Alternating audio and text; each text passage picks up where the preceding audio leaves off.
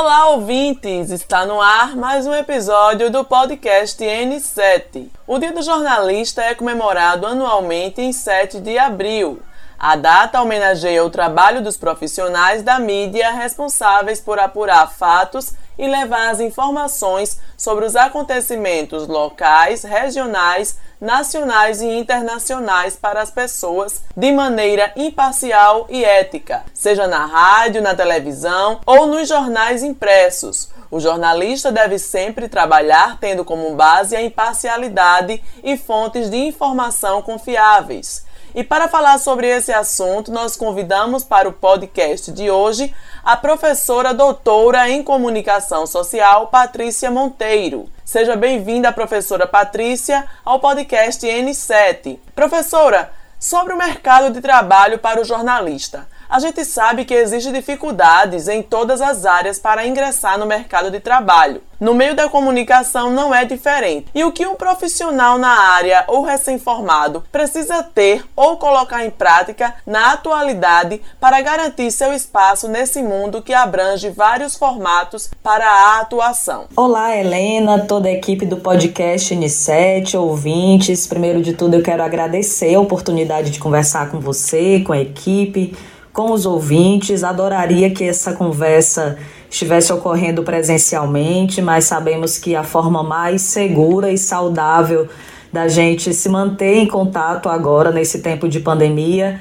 é a distância e que bom que a gente tem aí as tecnologias nos unindo, nos aproximando para um bate-papo, né, para um momento como esse. Parabéns a vocês pelo podcast. Obrigada pela oportunidade e respondendo sua pergunta, né, é muito importante que o jornalista, a pessoa que quer seguir carreira nessa área, uma área tão essencial na sociedade, uma área que exige, que requer um aprofundamento crítico muito grande, também uma sensibilidade para saber enfrentar e discernir as situações que todos os dias né, acontecem no mundo e que o jornalista é um mediador social, é a pessoa interessado, é um mediador interessado que precisa facilitar o acesso das pessoas aos fatos, aos acontecimentos. Eu sempre digo que é necessário ter senso crítico para discernir as coisas, sobretudo nesse tempo em que a gente vive combatendo as notícias falsas, né?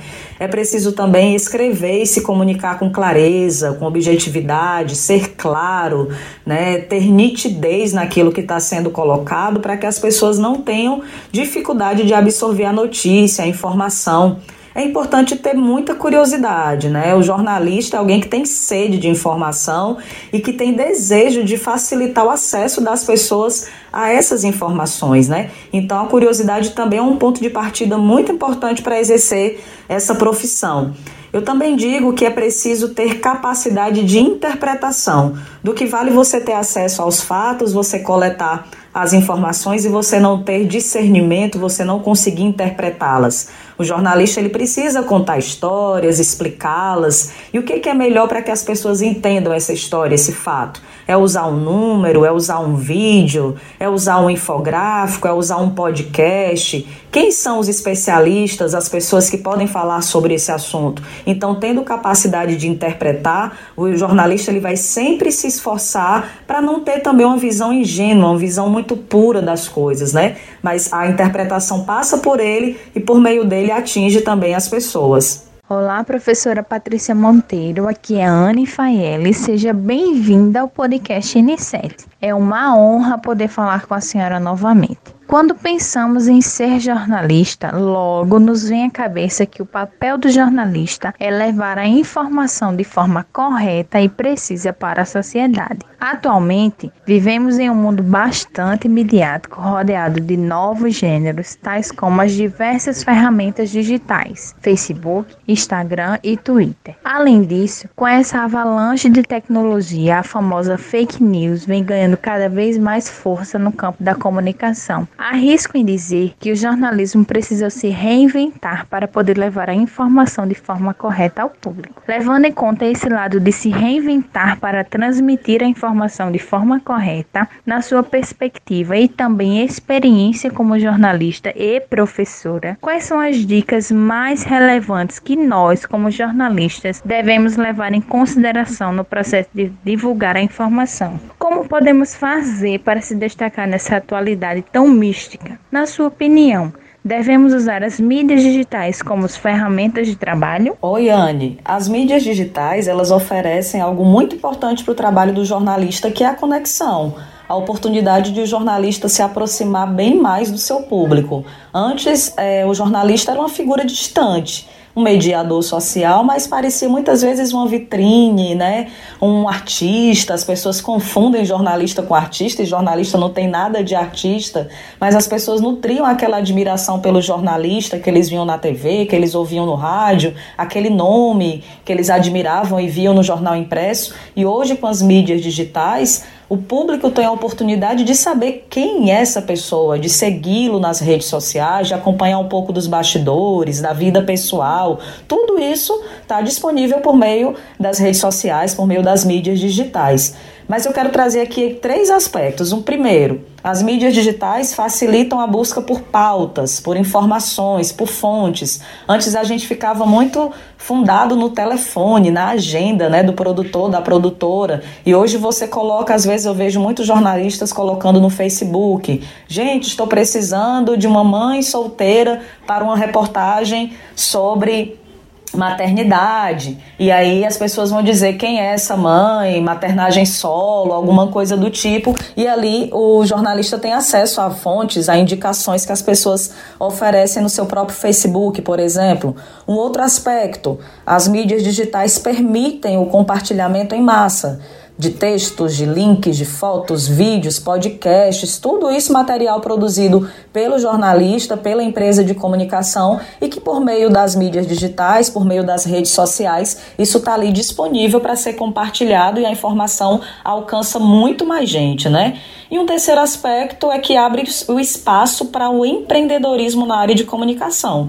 Isso também é muito importante porque a internet tem sido oportunidade de novos modelos de negócio. Aí você, você tem jornalistas como empreendedores individuais ou jornalistas que se juntam para começar um negócio, e isso também é uma forma que os jornalistas usam para se adaptar dentro da era digital a uma realidade muito complicada, muito difícil, que é a realidade econômica da profissão, que não tem emprego para todo mundo nas redações tradicionais, nas redações de TV, de rádio, de jornal, mesmo nas redações é, multiplataforma, nas redações integradas, né? Mas não tem espaço para todo mundo trabalhar. E as mídias digitais oferecem aí um farto banquete, um farto cardápio para quem quer empreender na área da comunicação. É muito importante para isso que o jornalista saiba se adaptar. Você falou isso, né? De uma reinvenção do jornalista. Sim, há uma reinvenção do jornalista que precisa estudar muito, estar disposto a aprender, ter humildade com seus próprios erros,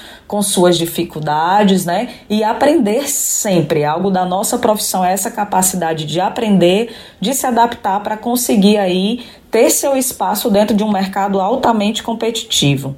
Olá, Patrícia Monteiro, é um prazer tê-la conosco. Seja bem-vinda mais uma vez. Estamos muito felizes em contar com a sua participação no podcast desta semana. Patrícia, em um mundo cada vez mais conectado, os profissionais de comunicação tiveram que se adaptar à versatilidade da era digital. A enorme quantidade de informações disponíveis em diferentes plataformas tem exigido novas habilidades do jornalista, que agora deve ser capaz de lidar com diferentes tipos de mídias e linguagens. Quais os desafios para se tornar um profissional multimídia e como explorar melhor as ferramentas multimídia para que elas não sejam concorrentes, mas sim agregadoras de conteúdo? Oi, Paulinha, essa é uma ótima pergunta também, né? É muito importante que o jornalista possa explorar ou investir no que cada mídia tem de melhor, porque a relação entre as várias mídias não pode ser de competição, de concorrência, mas de complementaridade. Assim como tanto tampa e panela se complementam, né? A gente precisa pensar que assim como imagem, som e texto se complementam na TV, tudo isso para uma informação mais rica, também deve ser assim quando você tem podcast, que é o áudio, quando você tem o texto no portal, quando você tem no Instagram ali a imagem, os pequenos vídeos, tudo isso precisa estar em harmonia para a produção de uma informação ainda mais de qualidade, ainda mais checada, aprofundada, para que o público possa aproveitar o que cada mídia tem de melhor. Tem um autor chamado Newton Canito, que ele analisa de fato a TV digital, mas ele diz que com a TV digital, com o YouTube, a TV tem a chance de ser mais TV. Pensando sobre isso, a gente pode ver o seguinte: é, antes você assistia o telejornal no determinado dia e horário ali dentro da grade de programação e tinha que estar tá na TV para assistir o telejornal. Hoje você pode assistir o jornal de domingo, na segunda de manhã, na madrugada, você pode assistir no seu celular, ou seja, numa microtela. Então você tem aí várias mídias em sintonia para a produção de uma informação. Isso tudo potencializa não só o acesso de, de, de informação, mas também potencializa para o consumidor, para o público, a chance dele estar ainda mais atento, ativo, contribuindo também com o processo da informação. Um exemplo disso também dessa, dessa agregação de conteúdo, de, do quanto que isso soma, como você própria pergunta, é o próprio podcast. A gente está aqui num podcast que o podcast é o herdeiro natural do rádio, né, na sua narrativa, na sua oralidade, do fato de ser um produto em áudio, um arquivo em áudio, mas ele não é rádio, ele é uma, um outro formato de mídia que as pessoas podem consumir sob demanda. No podcast você tem todo tipo de podcasts para todo tipo de assunto, para todo tipo de ouvinte. Então, com o podcast, o rádio pode ser mais rádio. Por quê? Porque você pode ter as emissoras de rádio formando ou idealizando seus podcasts e com isso o público tem a oportunidade de continuar é, conectado com aquela emissora quando o programa termina. Então tem muitos colunistas que viram, que fazem seus próprios podcasts e assim eles vão explorando outros formatos de mídia, outras formas de consumo. Eu digo que quem ganha com tudo isso é o público. Olá, professora Patrícia, aqui é Camila Trindade, é um imenso prazer tê-la conosco em nosso podcast. Professora, em tempos de pandemia, o papel do jornalista vem sendo cada vez mais importante na comunicação e no esclarecimento sobre a doença em meio a um contexto globalizado. Dessa forma, qual é a importância e quais são os desafios que a imprensa enfrenta no combate aos fake news em tempos de Covid-19? Camila, um dos grandes trabalhos da imprensa nessa época de pandemia foi combater as fake news, né? foi exatamente mostrar para as pessoas a eficácia da vacina, falar que o distanciamento é importante, que o uso de máscara é necessário e tantas é, é, questões que foram veiculadas sobre o uso de cloroquina e tantas outras questões que ficou aí muito clara a importância do papel da imprensa, a importância do jornalismo profissional como fonte de acesso às informações fidedignas, às informações confiáveis. É tanto que cresceu o consumo do jornalismo profissional em tempos de pandemia, cresceu também o acesso das pessoas a veículos como rádio, as pessoas passaram a escutar mais o rádio, por exemplo, e eu digo isso porque foi alvo de uma pesquisa recente que fiz junto com o professor Luiz Augusto sobre o rádio como prestação de serviço no tempo da pandemia, no início ali no ano passado, porque as pessoas consultavam esse veículo de comunicação para saber o que era notícia, para saber como lidar com essa doença que chegava e deixava as pessoas tão inseguras. Então, o acesso ao jornalismo profissional funciona tanto como prestação de serviço, como um veículo de segurança, como referência. Ao acessar os veículos de comunicação consolidados, as pessoas sabem que ali elas estão diante de uma fonte digna de crédito. E isso é muito importante para combater as inverdades, as notícias falsas que circulam por aí, né? Então o jornalismo adquire um papel de protagonismo bem central na hora de informar e de proteger a sociedade. Então, além de informar, foi necessário ensinar como usar as ferramentas de notícia. Foi necessário falar muito sobre o que é fake news. Então, várias agências de combate à desinformação foram criadas, outras que se fortaleceram, e, e com tudo isso o jornalismo teve oportunidade de desmentir as notícias falsas, de explicar o que é fato e o que é fake e assim produzir informação de qualidade, checada, com fontes fiéis para combater a desinformação num tempo em que a informação correta é questão de vida, é questão de manutenção da saúde das pessoas. Olá, professora Patrícia, aqui é o Wesley Martins, bem-vindo ao nosso podcast. Já antecipando aqui os parabéns para a gente, né, no próximo dia 7. Então, como Camila falou, o jornalismo ele tem participação fundamental durante a pandemia, afinal é através de nossas multiplataformas que as informações chegam até a população. Sendo assim, professora, é, o papel do jornalismo imparcial ele ganha ainda mais força. Na sua opinião, como nós devemos estar atento a esse detalhe importantíssimo na nossa rotina para levar a informação informação precisa ao leitor, como ouvinte e também ao telespectador.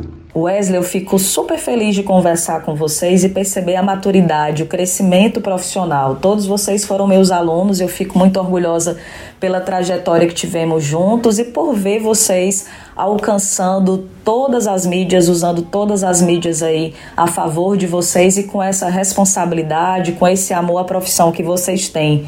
É de bons jornalistas que a gente precisa. E o bom jornalista, ele deve sempre lembrar que o trabalho dele tem um interesse público, a missão e a função dele é social. E por isso ele precisa exercer a sua função com ética. No entanto, a imparcialidade tão perseguida e tão falada dentro das redações, ela na realidade é impossível de ser totalmente alcançada. Por quê? Porque nós jornalistas somos seres humanos, nós não somos máquinas. Então, por nós passam as nossas subjetividades. Então a narrativa dos fatos, ela vai estar sempre sujeita a um olhar, a uma, uma experiência muito particular muito é, focada no interesse de cada jornalista, mas também o jornalista que trabalha dentro de uma empresa, nos interesses ideológicos, nos interesses político-editoriais. Então é importante que as crenças e os valores dos jornalistas, eles não sobressaiam mais do que o seu próprio trabalho. Então a grande questão é ter equilíbrio, é ter sensatez, é lembrar que o jornalista é um servidor, é alguém que trabalha para o interesse público, ele serve à sociedade sociedade, então ele precisa ao máximo se eximir, né? Ele precisa ao máximo tirar dele mesmo as suas, as suas próprias convicções, os seus próprios valores, quando isso prejudicar a narrativa dos fatos. Quer dizer, você tem uma determinada religião, exemplo aqui muito simples. Você tem uma determinada religião e você vai cobrir um assunto que é de uma outra religião e você vai falar com a mesma eficácia, com a mesma beleza, com a mesma verdade que você falaria da sua religião. É certo que as pessoas brincam no Brasil que de religião, de futebol e de política ninguém discute, mas o jornalista ele discute todos os assuntos. E é importante que essa discussão ou esse olhar jornalístico sobre os fatos seja um olhar sensível, seja um olhar ético, seja um olhar que produza verdade e que deixe as pessoas pensarem.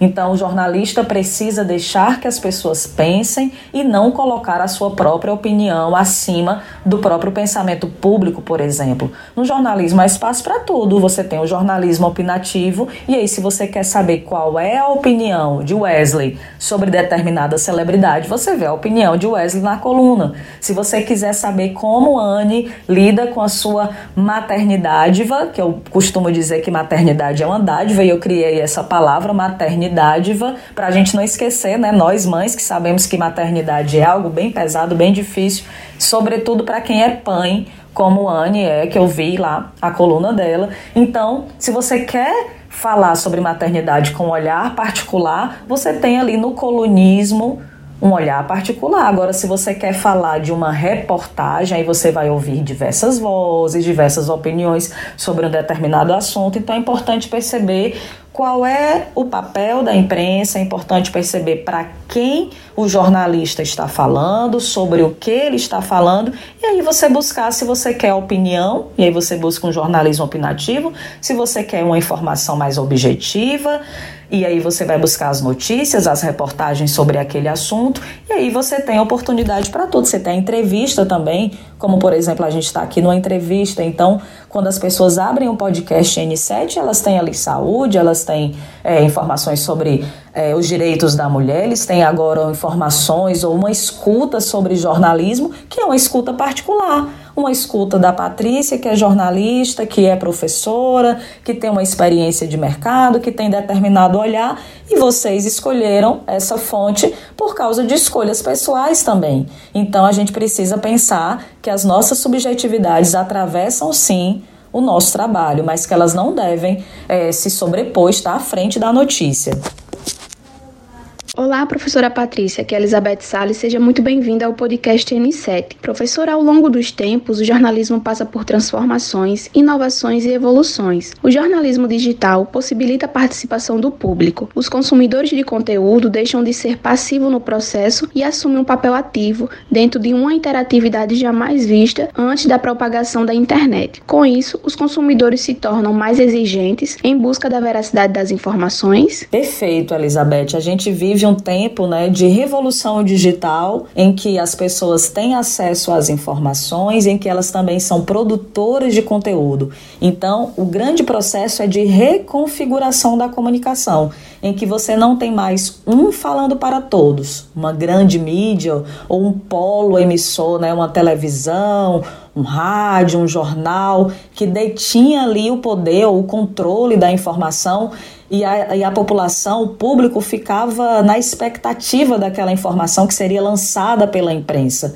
O André Lemos é um autor brasileiro e ele fala que há uma reconfiguração no processo de comunicação em que todos se comunicam com todos. E isso foi sim propiciado pela internet. Né? A gente tem no Brasil uma população altamente conectada, as pessoas têm smartphone às vezes mais do que até a própria comida dentro de casa, digamos assim, né? Mas há um interesse muito grande pela, pela informação, há um interesse muito grande em ter acesso, em participar desse processo. E com tudo isso, o jornalismo tornou-se também mais participativo.